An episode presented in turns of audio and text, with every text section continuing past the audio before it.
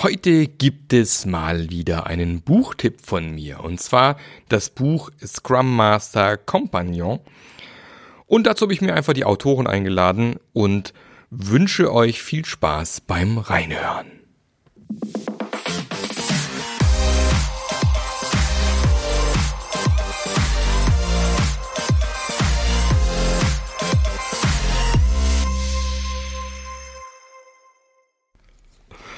Herzlich willkommen zu einer neuen Folge vom Passionate Scrum Master Podcast.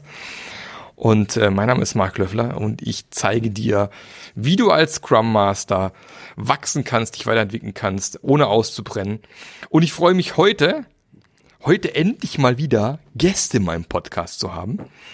Und ähm, zwei wunderbare Urgesteine der agilen Szene. Ich glaube, wir kennen uns auch echt schon bestimmt seit dem ersten Agile Coach Camp spätestens. Ähm, schon sehr lange auf jeden Fall. Und ähm, freue mich, dass Martin Haider und Fabian Schiller heute da sind. Und ich würde einfach sagen, der Fabian stellt sich mal kurz vor und äh, dann der Martin. Ja, hi, ich bin der Fabian. Ähm, Agile Coach aktuell und agiler Trainer ähm, und das seit einigen Jahren. Ich glaube, seit acht Jahren selbstständig. Vorher habe ich für eine Firma festangestellt gearbeitet und mit agilen Methoden beschäftige ich mich schon seit, keine Ahnung, kann ich gerade nicht ausrechnen. Ähm, laut, laut, Buch seit den 90ern. Ja, Ende der 90er. Also ja. Ende der 90er. Aber das war so im Nebenjob mit Extreme Programming und so Zeug. Okay. Ja. Mhm. Sehr schön. Martin, erzähl mal. Ja, da bin ich ja, also hi, ich bin der Martin oder ganz kurz der Martin, weil ich ja aus Franken komme. Und agiler Coach, Trainer und ich würde auch noch sagen Community Gardener, das was Marc gesagt hat, dass wir uns am Agile Coach Camp 2010 kennen. Also ich habe so verschiedene Communities mit aus der Taufe gehoben, wie eben das Agile Coach Camp, Play for Agile und den Agile Monday hier im Raum. Und auch war auch mit involviert in der ersten berufsbegleitenden Scrum Master Ausbildung. Mhm. Damals mit Mentos, also mh, hm, ja, mit auch aus der Taufe gehoben worden. Also das Scrum Master sind mir, liegen mir am Herzen schon seit langer Zeit. Also war das auch 2010? War, glaube ich, war 2010 oder 2009 erstes Agile Coach Camp? 2010, glaube ich, ne? 2010 war das erste Agile Coach Camp, 2011 die, äh, der äh, Play for Agile und 2010 genau, auch der Agile Monday in Nürnberg. Genau. Ja. Weil wir haben uns ja so kennengelernt, dass äh, irgendwie hier Thema T-Shirt über den Kopf gewachsen ist oder zeitlich nicht gepasst hat. Und habe ich so, so die T-Shirt-Organisation dann übernommen fürs Agile Coach Game und dann auch ein paar Jahre lang, glaube ich, gemacht. Ich glaube, so ist es gelaufen damals, ne?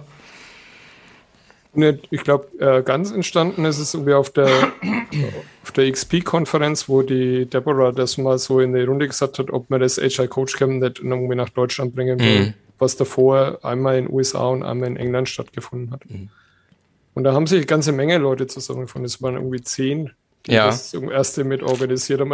Also eigentlich schon, da merkt man, dass das Team schon zu groß war am Anfang, um es mal so zu sagen. Ja, Aber es hat, hat funktioniert.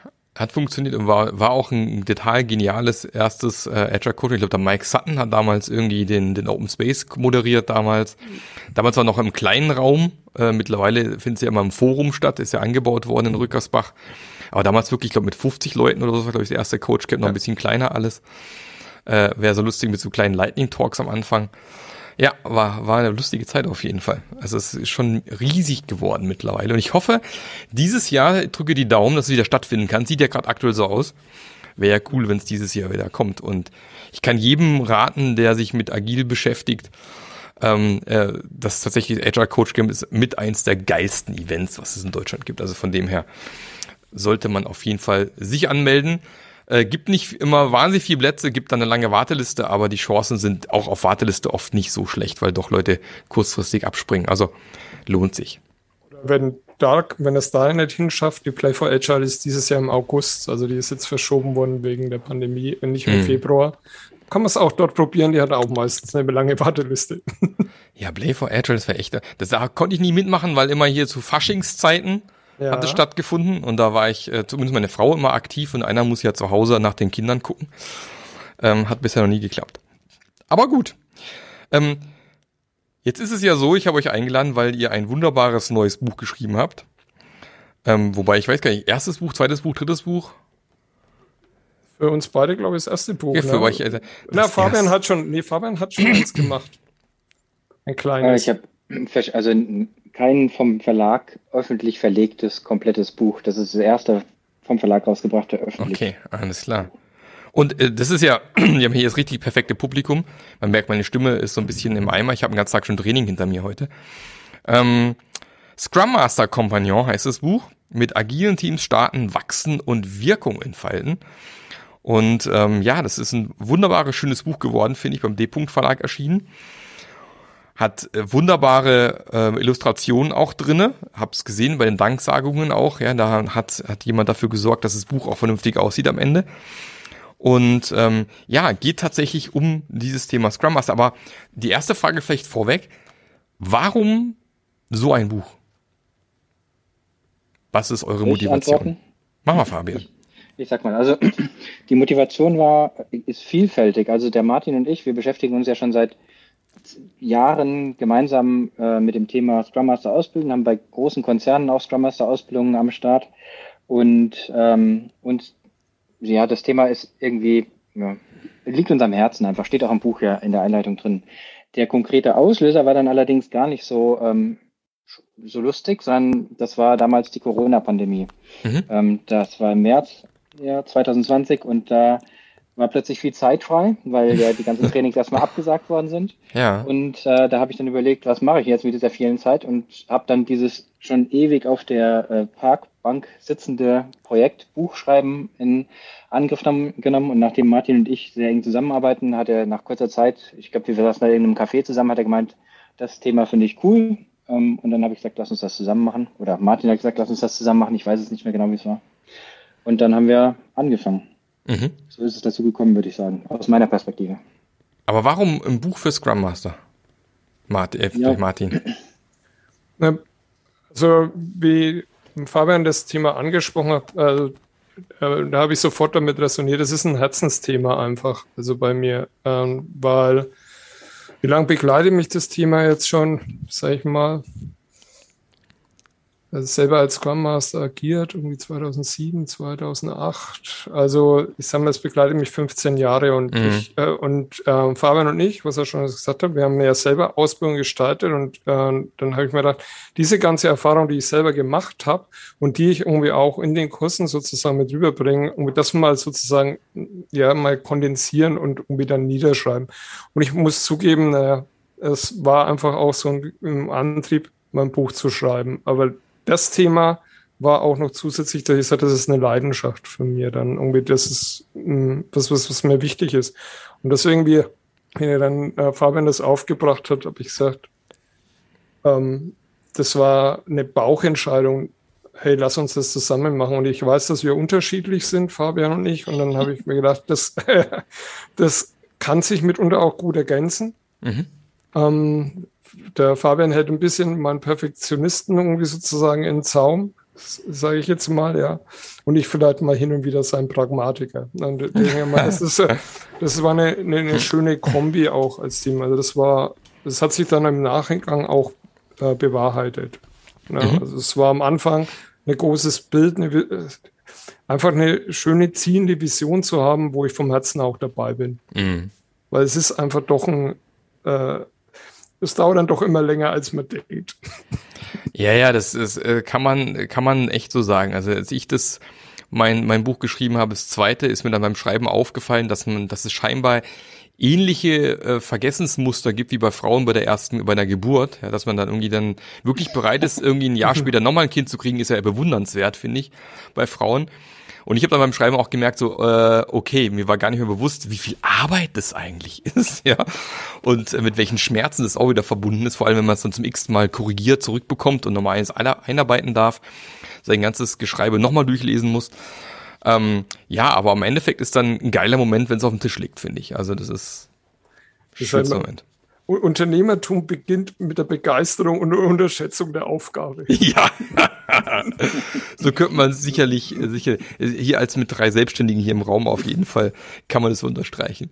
Ja, ähm, ja, ihr schreibt ja auch äh, mit gleich am Anfang der schwierigste Job der Welt. Würde ich fast schon unterschreiben, aber andererseits auch schreiben mit einer der schönsten Jobs der Welt. Äh, kann super erfüllen, total toller Job sein, aber es stimmt natürlich Es werden einem regelmäßig ordentliche Brocken in den Weg gerollt. Und ähm, um diesen Job dann doch so schwierig zu machen. Was sind aus eurer Sicht so die, so die Hauptschwierigkeiten, mit denen so ein Scrum Master zu kämpfen hat? Vielleicht Fabian, du mal zuerst. Die Hauptschwierigkeiten, ich glaube, die Hauptschwierigkeit ist halt Teams. Äh, äh, jetzt ist dein, äh, Fabian, ist der Ton gerade ganz schrecklich, warum auch immer. War bei dir auch gerade, Martin, ne? Ja, nicht, es kommt bei mir auch so an. Da was, hat sich gerade sehr alienmäßig angehört. Ich lasse das alles genauso im Podcast. Meine Podcasts sind authentisch, ja. Wir lassen auch Aliens im Podcast. Aber Martin, erzähl vielleicht kann, du mal kurz, ja. Ähm, äh, du hast es so schön gesagt. Also es ist schwierig. Es ist das Schönste. Es ist auch sehr vielseitig. Ja, also wir beschreiben ja recht am Anfang, äh, welche verschiedenen Verantwortlichkeiten du als Scrum Master hast. Mal bist du irgendwie sozusagen derjenige, der Wissen reinbringt für ein Team, was, ich meine, es ist heutzutage vielleicht kaum mehr vorstellbar, die Scrum noch nicht kennen, das irgendwie denjenigen zu vermitteln. Dann bist du Facilitator oder Moderator, ja, also Workshopleiter sozusagen. Dann bist du als Coach unterwegs, ja, wo du ne, nicht der Wissende bist, aber letztendlich anderen dabei helfen sollst, zu sagen, ihr Wissen irgendwie mehr zum Tragen zu bringen. Ähm, und manchmal, und gleichzeitig bist du auch noch Teammitglied, ja, und äh, da geben sich halt auch mitunter Widersprüche, ja. Ich, äh, ich kann mhm. halt als Trainer und als Coach sozusagen gleichzeitig unterwegs zu sein, hm, ist eine Geschichte. Mhm. Ich will noch gar nicht von den Sachen sprechen, äh, die von außen an einen herangetragen werden, die es mitunter schwierig machen können. Allein schon, wenn du sozusagen das im Team hast, ist diese Vielseitigkeit irgendwo in diese Ausrichtung eine Herausforderung. Mhm. Fabian, probieren es nochmal bei dir. Ja, ist das heute jetzt besser? Nein. Warum auch immer. Vielleicht, vielleicht gehen wir doch zurück, Headset weg und lieber den anderen gruseligen Raumklang, aber der ist bestimmt besser wie das, was sein Headset da gerade rauslässt. Genau, Moment, Moment ja. Fabian, könntest du als Kermit Synchronsprecher genau. durchgehen, würde ich mal sagen. Ir irgendwie ja. sowas, ja. Jetzt, jetzt ist gut, ja. Ja, okay, ja, und funktioniert ja besser. Ähm, ja, ich glaube, der Martin hat schon gesagt, relativ detailliert. Ich, also für mich ist es das Reizvolle am Scrum Master Job, ist, dass es kein richtig und kein falsch gibt irgendwie. Also diese, dieses unendliche Feld von Ambivalenzen, in dem man sich eigentlich kontinuierlich bewegt und, äh, und halt irgendwie so Lösungen finden muss, die, die es noch nicht gab. Also ich glaube, das Problem, Problem lösen, ja, doch, also diese, dieses Finden des richtigen Mittelwegs sozusagen, ähm, das ist das, was mich an, der, an dem Job so reizt. Mhm. Also, um das noch für die Hörer vielleicht auch ein bisschen zu erläutern, also nur um mal ein äh, Beispiel Ambivalenz zu nehmen, zwischen Liefen und Lernen irgendwie eine richtige sozusagen Balance zu finden mit dem Team, ja, an der Stelle.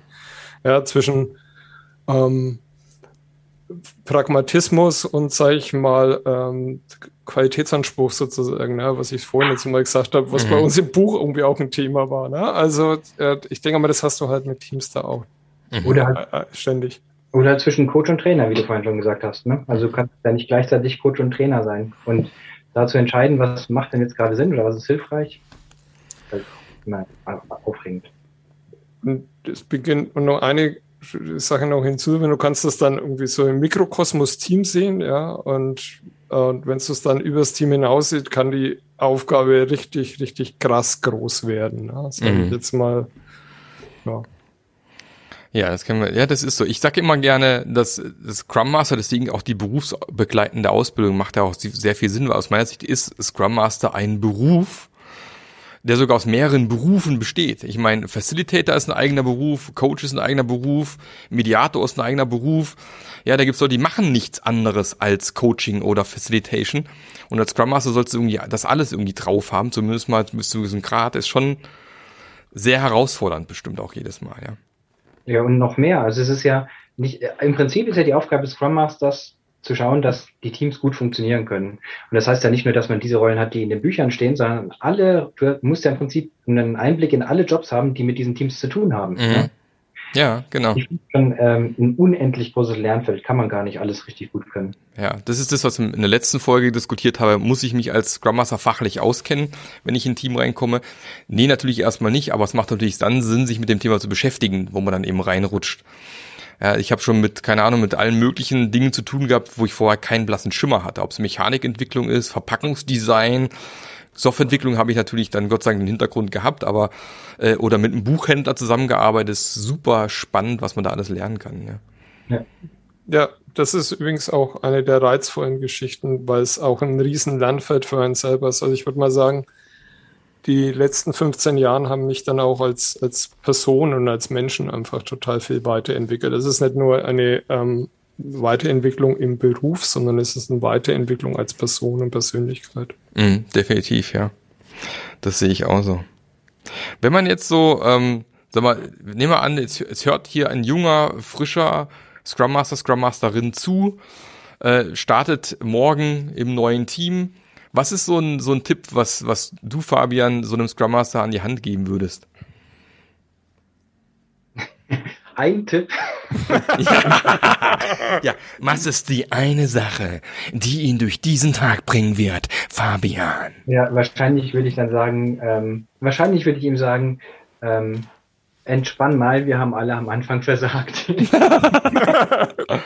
Inspect and adapt, ja. Ja, ja es ist tatsächlich, ich glaube tatsächlich, dass das Hilfreichste am Anfang ähm, äh, dieses Loslassen an den, an so einen Perfektionsanspruch ist, weil sonst kommt man auf keinen grünen Zweig. Also mhm.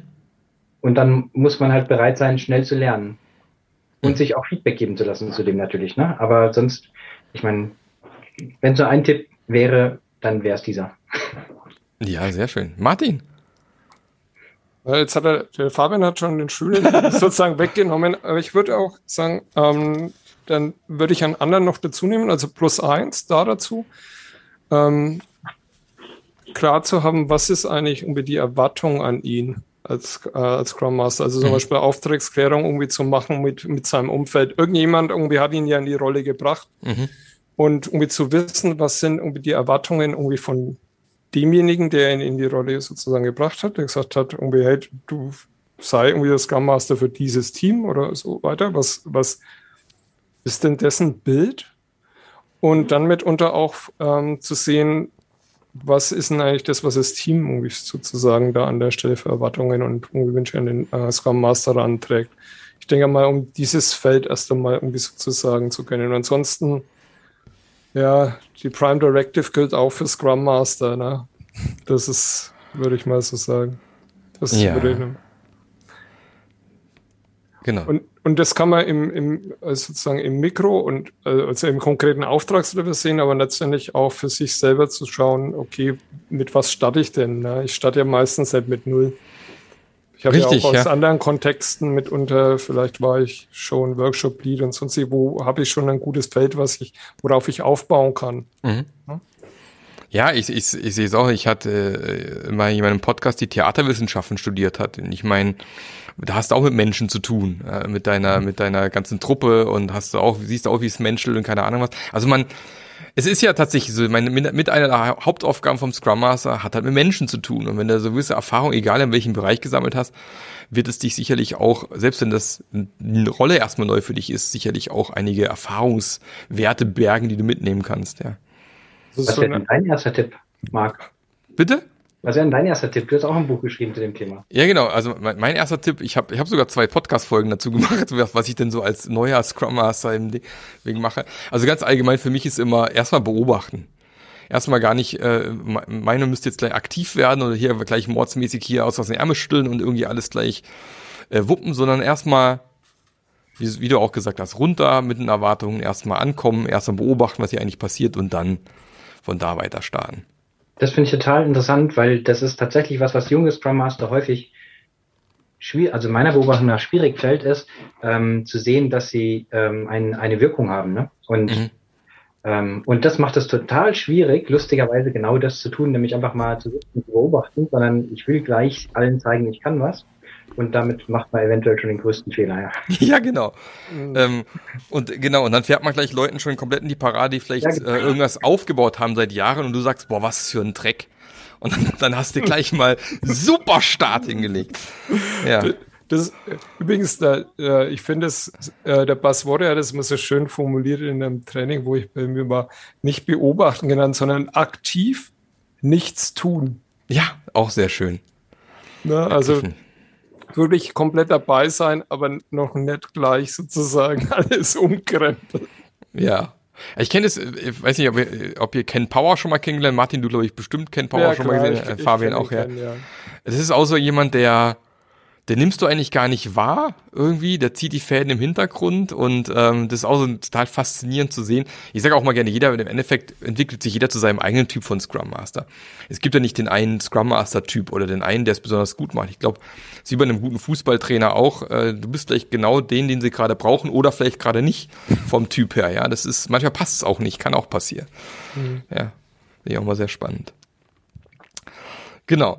Ähm, aber ihr habt es auch schon im Buch beschrieben, das Thema Team ist ja, äh, zieht sich das ganze Buch so ein bisschen durch. Ne? Also von wegen hier ein Modell für dein Team, Team kennenlernen, starten, Team begleiten, Team verabschieden ähm, und so weiter und so fort. Es zieht sich ja durch, weil tatsächlich, äh, ja, die Arbeit mit dem Team ist sicherlich ein ganz großer Bestandteil für so ein ähm, für einen Scrum Master.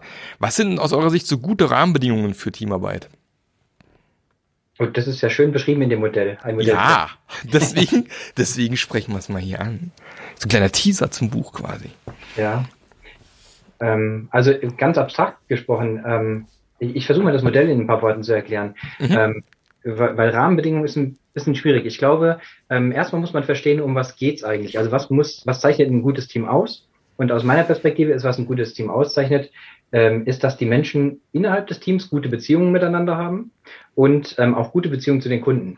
Und wenn mhm. man sich das Scrum Framework genau anguckt, dann zahlt viel auf diese guten Beziehungen ein, zum Beispiel Sprint Reviews und sowas. Ne? Mhm. Die sind ja, sagen wir mal, jetzt anders formuliert dafür da, dass wir eine gute Beziehung zum Kunden haben können. Ne? Aber eben auch innerhalb des Teams muss das gelten. Und jetzt ist die Frage, und dann kommen wir zum Rahmen aus meiner Sicht, ähm, was kann denn dafür sorgen, dass äh, Beziehungen gut werden? Und das ist auf der einen Seite, also, ähm, und das ist tatsächlich was, was leider häufig unterschätzt wird, ist es die Aufgabe.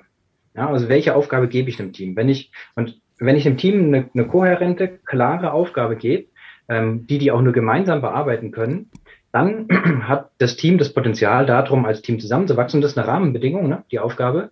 Ähm, und wenn man in manche Teams reinguckt, dann, die überhaupt nicht funktionieren, sieht man auch häufig, dass die tatsächlich keine kohärente, klare Aufgabe haben, sondern dass die eigentlich zehn Aufgaben haben die, und die mhm. jeder alleine erledigen kann. Ne? Mhm. Das heißt, so eine der aller, allerwichtigsten Rahmenbedingungen, auf die man gucken muss, also wenn man es Rahmenbedingungen nennen möchte, ähm, ist die Aufgabe. Also passt die Aufgabe zur Teamarbeit und fördert sie Teamarbeit und fördert sie auch dadurch, dass man sie gemeinsam bearbeiten muss, so, so wichtige Dinge wie Konflikt. Ja, also dass da verschiedene mhm. Perspektiven sichtbar werden und sowas. Und dann gibt es natürlich noch, aber das ist ein Riesenthema, ähm, die Organisation außenrum, die muss natürlich auch dann diese Teamarbeit zulassen. Ne? Mhm. Jetzt, glaube ich, nicht reinsteigen und schauen, welche Faktoren muss man da alle angucken, aber ähm, da sollte man halt, also muss man halt zum Beispiel darauf achten, dass es nicht so irgendwie individuelle Belohnungssysteme gibt, die Teamarbeit kaputt machen ähm, und so Kram. Also da gibt es wirklich hunderte Faktoren. Und wir haben versucht, die wichtigsten in diesem Modell darzustellen, aber da kann man, glaube ich, stundenlang reingucken. Das stimmt. Martin. Naja, und sag mal, zusätzlich zu dem, was halt Fabian gesagt hat, ich, ich glaube, die Strukturen, das äh, kann man oftmals erkennen, wo sie sich behindern, ja. Also sind die Teamgrenzen klar, wer ist im Team und wer ist sozusagen nicht im Team, zeitliche Stabilität, ja, also wie, wie äh, werden die irgendwie wieder rausgezogen? Ich meine, das ist einfach das Thema der Stabilität. Dann, äh, ich, nachdem ich ja dein Buch irgendwie auch Gott vorhin nochmal durchgeblättert habe, na, wie einfach ist es sozusagen zur Weiterbildung zu kommen, ne? Ausbildung, ja. Also, wenn ich weiß, dass irgendwie an, an eine Konferenz mich irgendwie weiterbringen kann, muss ich dann irgendwie durch 15 Instanzen durch, bis ich letztlich das genehmigt bekomme? Oder ist das recht einfach? Habe ich vielleicht sogar ein Ausbildungsbudget? Äh, wie divers ist auch die Mannschaft? Mhm. Ja, zum Beispiel, dass äh, Fabian und ich, wir sind unterschiedlich und das hat irgendwie unser das Buchschreiben einfach auch befördert, diese Unterschiedlichkeit, dass wir unterschiedliche Perspektiven einnehmen und uns hin und wieder mal auf die Nüsse gehen können. Aber trotzdem, dass im, äh, im Zusammenspiel dann wieder auf, äh, auf das Ziel hin es zu was Besseren wird, als es jeder von uns selber machen konnte. Mhm. Ja, also, wenn ich mir überlege, wo wir im Juli, Juni, Juli 2000 20 standen, also wie sich das gesamte äh, Konzept sozusagen weiterentwickelt hat und dann irgendwann auch klar war, ähm, das ist ein Begleitbuch für Scrum Master. Es ist eigentlich, äh, wenn ihr uns mal nett zur Hand habt, dann kannst du dieses Buch dabei und deswegen ist es ein Kompagnon, mhm. so ein Begleiter und äh, ich sag mal, das ist aufgrund so unserer Diversität entstanden. Ne? Und das sind alles so Dinge, ich sag mal, das, was wir da als Modell in dem Buch, in, dem Scrum Master an die Hand geben wollen, ist, wie was scan doch mal irgendwie die Landschaft und schau mal, wo es vielleicht knirscht. Ja, und das kann sich dann auch über die Zeit verändern. Ja. Und jetzt sind jetzt noch nicht alle, die ich irgendwie erwähnt habe, weil ich glaube, das über einen Podcast rüberzubringen, da gehen wir dann ja. lieber mal im PDF als Bild mit. Da, da, da, können wir jetzt auch hier äh, im Detail das ganze Buch vorlesen, aber dann brauchen wir wahrscheinlich ein paar Stunden. Ähm, das ist ja, ist ja nicht hier. Ich pick aber noch ein paar Sachen so raus. Wir haben gerade Belohnungssysteme so angeteasert ähm, und haben festgestellt, da sind wir uns auch alle einig, dass diese individuellen Belohnungssysteme, wo eine Person Ziele vorgegeben bekommt auf, auf sein Jahr, so also mit Jahresziel und so einem Zeugs, ich kann mich da auch äh, noch an meinem letzten Arbeitgeber erinnern, wo das auch noch so gewesen ist. Hast du versucht, dann November, Dezember gucken, dass du irgendwie die Ziele noch irgendwie erreichen kannst. Restliche Jahr hast du eigentlich nicht dran gedacht. Hauptsache du kriegst den Bonus irgendwann in, in, in die Tasche und dir war dann auch völlig egal, äh, ob das auf irgendwelche anderen Ziele einzahlt. Was sind denn aus eurer Sicht so Belohnungssysteme, die, die passend sind, die gut funktionieren? Äh, also ich, ich würde sagen, also Belohnungssysteme grundsätzlich sind ja schwierig. Also wenn man sich die Forschung dazu anguckt, dann ist ist im Wesentlichen ja so, dass man sagen muss, ähm, Belohnungssysteme führen nachhaltig irgendwie zu weniger Motivation. Deswegen würde ich grundsätzlich eher darauf verzichten. Also ganz spannende Perspektiven ähm, habe ich dann neulich im Buch, das ich von Martin geschenkt bekommen habe, äh, gelesen. Das kann man auch, wie hieß das nochmal, Martin? Ähm, the Gift of des Gebens. Sins des Gebens, ja. Mhm. Genau, da, äh, das kann man mal lesen. Da gibt es auch sehr spannende Studien und äh, Perspektiven auf das Problem. Grundsätzlich, aber wenn man das unbedingt machen will, Belohnungssystem, dann wären das für mich ähm, produktorientierte ähm, äh, Systeme. Also ich habe mal mit einem Team gearbeitet, da gab es tatsächlich individuelle Incentives.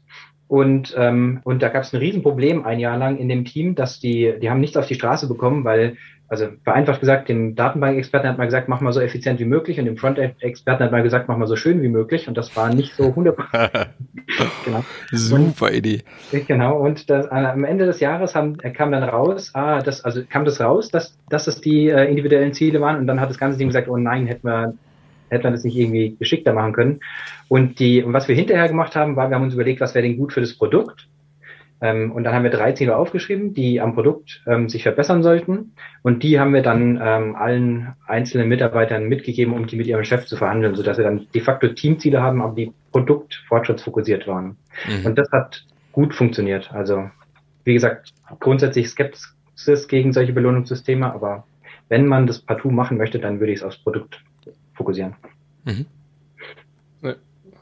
Selbst das ist auch herausfordernd. Ne? Also ich kann noch an einen Kunden irgendwie erinnern, die das, äh, die dann gesagt haben, wie konkret magst du sozusagen Belohnung irgendwie an diesen Produktzielen auf, wenn auch die irgendwie sozusagen veränderlich sind? Wenn wir jetzt gerade irgendwie das Thema Pandemie nehmen, ja, irgendwie, das sind mitunter dann irgendwie schnell mal irgendwie zwei Produktziele einfach irgendwie durch, äh, durch den Schornstein geraucht. Das liegt aber nicht irgendwie dran, weil die, äh, weil die Menschen, sag ich mal, sich nicht irgendwie dementsprechend engagiert haben, sondern einfach, weil sich die Rahmenbedingungen krass geändert haben, wofür keiner irgendwie was kann und was auch keiner voraussehen konnte. Ne?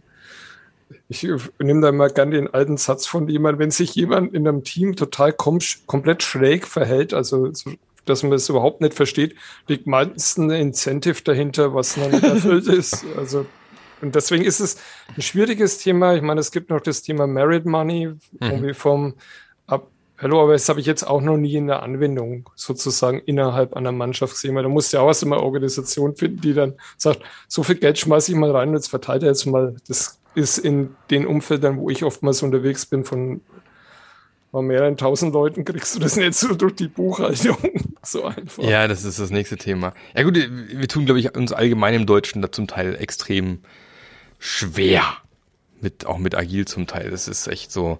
Gerade Thema, Thema Fehlerkultur ist ja so ein Ding, ähm, wo wir, wo wir Deutschen uns ja extrem schwer tun. Wehe, du machst als deutscher Bundestrainer, Virologe oder Politiker sonst irgendwas nur einen Fehler, dann wird gleich padam obendrauf gekloppt, dass sich ja auch keiner mehr aus der Deckung traut. Ähm, das trifft man ja leider auch in vielen Unternehmen äh, wieder vor. Also mit fehlerpsychologischer Sicherheit und äh, naja, und wundert sich dann, warum Agilität nicht so richtig zünden will. Ist auch immer wieder spannend. Ähm, geh mal genau auf die aktuellen Herausforderungen ein. Ich meine, jetzt, du hast es vorhin so schön beschrieben, wir sitzen äh, jetzt dann zwei Jahre, jetzt ist ja tatsächlich März, es ist dann bald Jubiläum wieder. Jubiläum der Auftragsabsagen, die dann im März äh, eingetroffen sind. Ähm, und Jetzt hast du ja als Scrum Master echt die Riesen-Challenge. Früher, ich kenne das noch äh, aus meinen Zeiten, ist man als Scrum Master ja sehr häufig mit dem Team gesessen, du hast mitbekommen, was passiert, du hast ein Gefühl für den Raum gehabt, du hast irgendwie gemerkt, wenn sich ein Konflikt anbahnt, du warst immer am, am Puls der Zeit. Und jetzt bist du als Scrum Master oft so ein bisschen entkoppelt, weil klar, die Entwickler reden vielleicht miteinander, weil die auch miteinander vielleicht an irgendwelchen Aufgaben arbeiten. Und du als Scrum Master hast, hat man, glaube ich, oft das Gefühl, man hängt wie so ein Anhängsel irgendwie drumherum. Wie schafft man es denn aus eurer Sicht in dieser hybriden Remote-Welt als Scrum Master weiterhin Kontakt zum Team halten zu können? Es gibt keine, keine einfache Antwort auf das Problem, weil das meiner Erfahrung nach extrem vom Team abhängt. Also mhm. nach einem Beispiel, ich habe ein Team ähm, mit, äh, das hat so eine Kaffeeküche und mhm. die hängen da den ganzen Tag zusammen rum und machen Pair-Programming, Mock-Programming und so weiter. Und alles, wenn du da irgendwas von denen willst oder irgendwie mitbekommen willst, wie die Stimmung ist, gehst du einfach in diesen Teams-Raum rein und gut ist. Also mhm. Ist wie im, fast besser als im echten Leben, ne? weil im echten Leben hast du nie alle auf einem Haufen, sondern da musst du von mhm. Platz rennen. Also ich sehe da auch echte Vorteile teilweise. Äh, bei anderen Teams ist das nicht so. Also es gibt einen Haufen Teams, die sträuben sich total gegen solche äh, Kaffeeräume oder mögen das einfach nicht haben.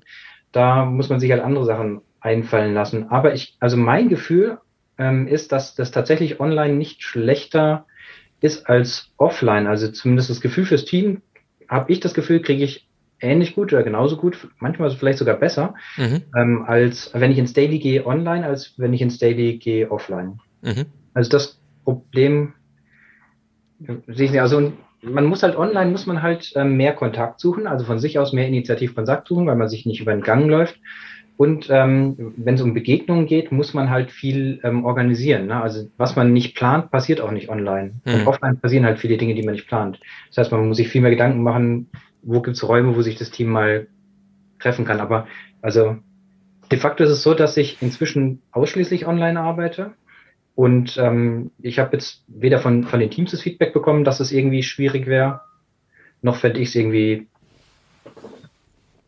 krass viel schlimmer oder sowas. Ne? Also abgesehen von den normal, von den Standard Remote Work Problemen, die man dazu hat. Ne? Ja, dazu schauen. Martin, wie ging's dir?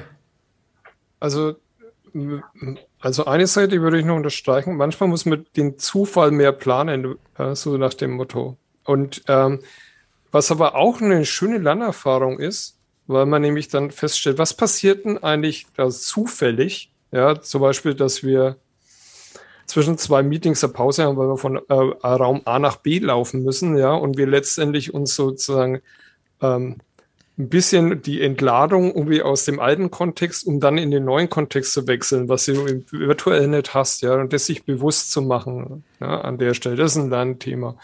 Oder dass wir uns halt einfach mal auf ein Feierabendbier oder sowas treffen, also diese Räume bewusst zu schaffen. Das ist das eine.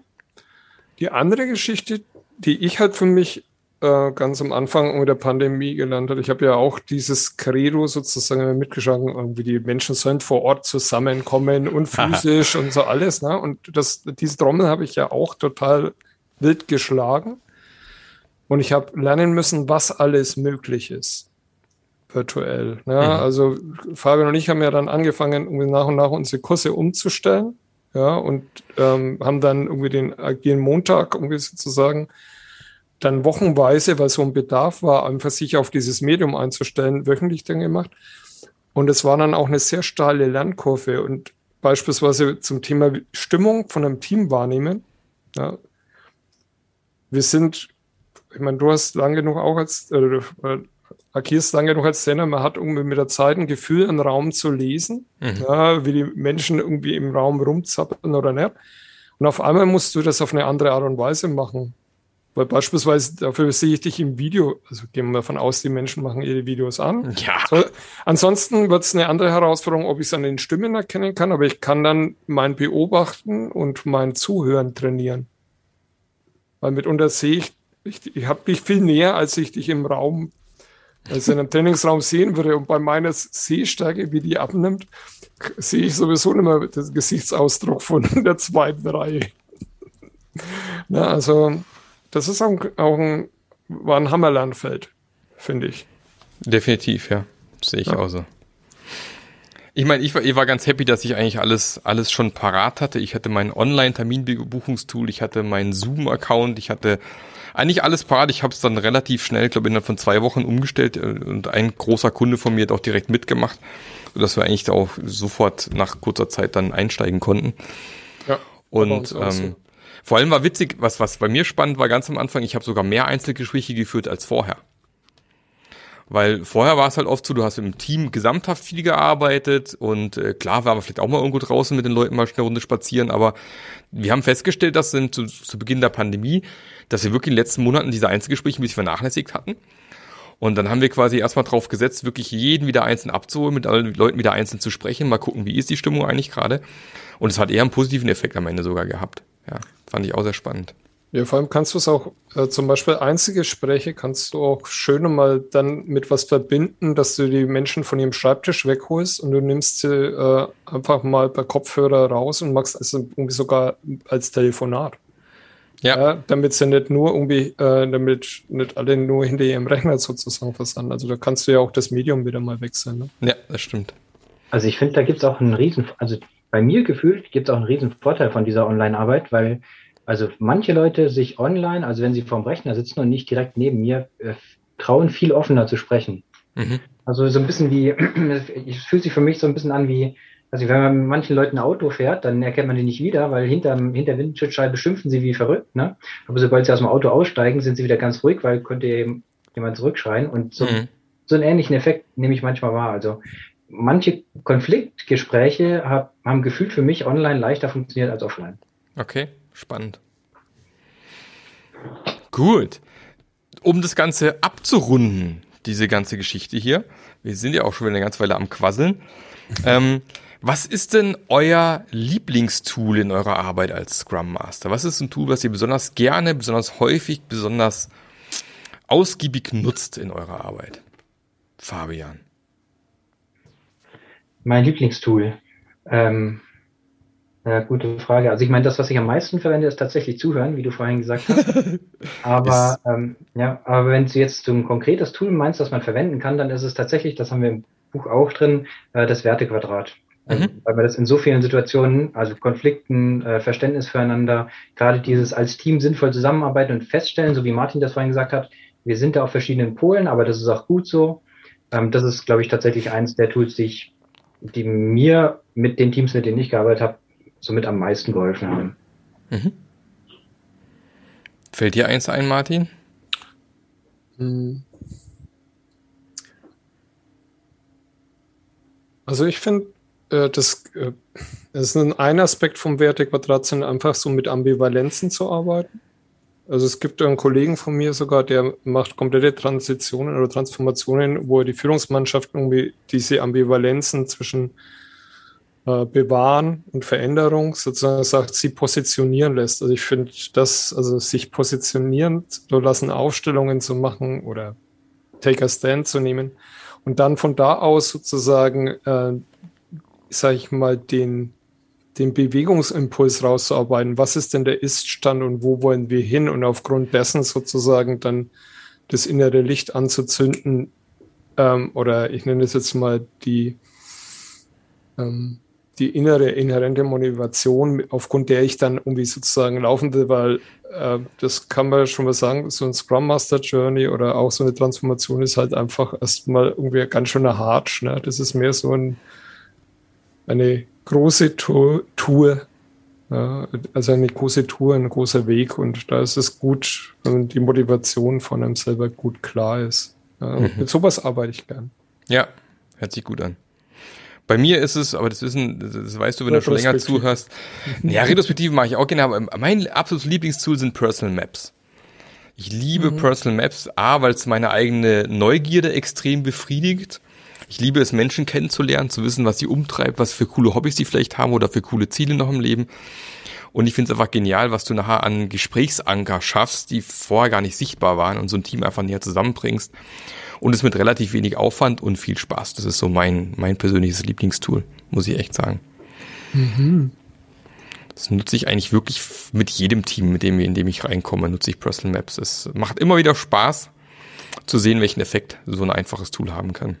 Hm, dann könnte ich noch eins dazu zunehmen, weil das machen wir zum Beispiel auch am Anfang irgendwie so eine Ausbildung. Weil das, was du mit den Personal Maps, ist ja so eine vertrauensbildende Geschichte. Ne? Mhm. Und ähm, so, äh, das ist nicht unbedingt eine Personal Map, sondern so eine Influence Map, dass du eher sagst, was hat dich denn zu dem gemacht, der du heute bist? Also wo es so ein bisschen irgendwie deine, äh, deinen Werdegang, nicht mhm. jetzt sozusagen deinen beruflichen Werdegang, sondern so bist gerade an der Position, ne?